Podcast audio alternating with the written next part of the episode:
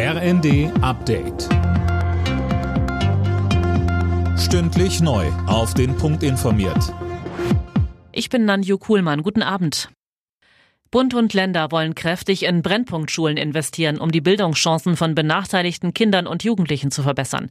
Insgesamt stehen 20 Milliarden Euro für die nächsten zehn Jahre bereit, um beispielsweise die Ausstattung an rund 4000 Schulen zu verbessern.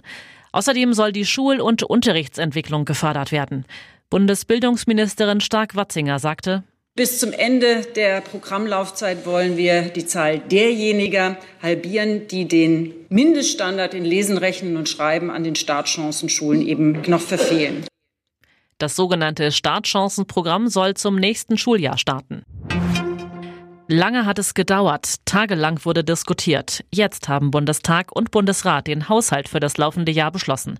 Mehr von Philipp Nützig. Im Etat sind Ausgaben von rund 477 Milliarden und eine Neuverschuldung von 39 Milliarden Euro vorgesehen. Bedeutet auch, die Schuldenbremse wird wieder eingehalten. Bereits zuvor hatte das Parlament auch das Haushaltsfinanzierungsgesetz beschlossen. Damit sollen unter anderem die Subventionen beim Agrardiesel Stück für Stück abgebaut werden. Ein Schritt, gegen den die Bauern ja bereits seit einiger Zeit auf die Barrikaden gehen. Über das Haushaltsfinanzierungsgesetz will der Bundesrat erst in einigen Wochen abstimmen. Die unionsgeführten Länder hatten es blockiert. Protestierende Bauern haben am Morgen für massive Probleme auf der A2 bei Braunschweig gesorgt. Sie legten die Autobahn mit einer Treckerblockade zeitweise lahm. Die Landwirte hatten auch Reifen und Holzteile sowie Mist auf die Fahrbahn gekippt. Mittlerweile ist die Autobahn wieder frei.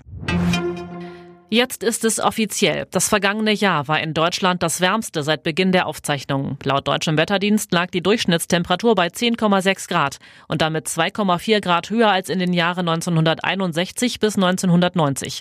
Grund war der milde Winter und ein warmer Herbst. Alle Nachrichten auf rnd.de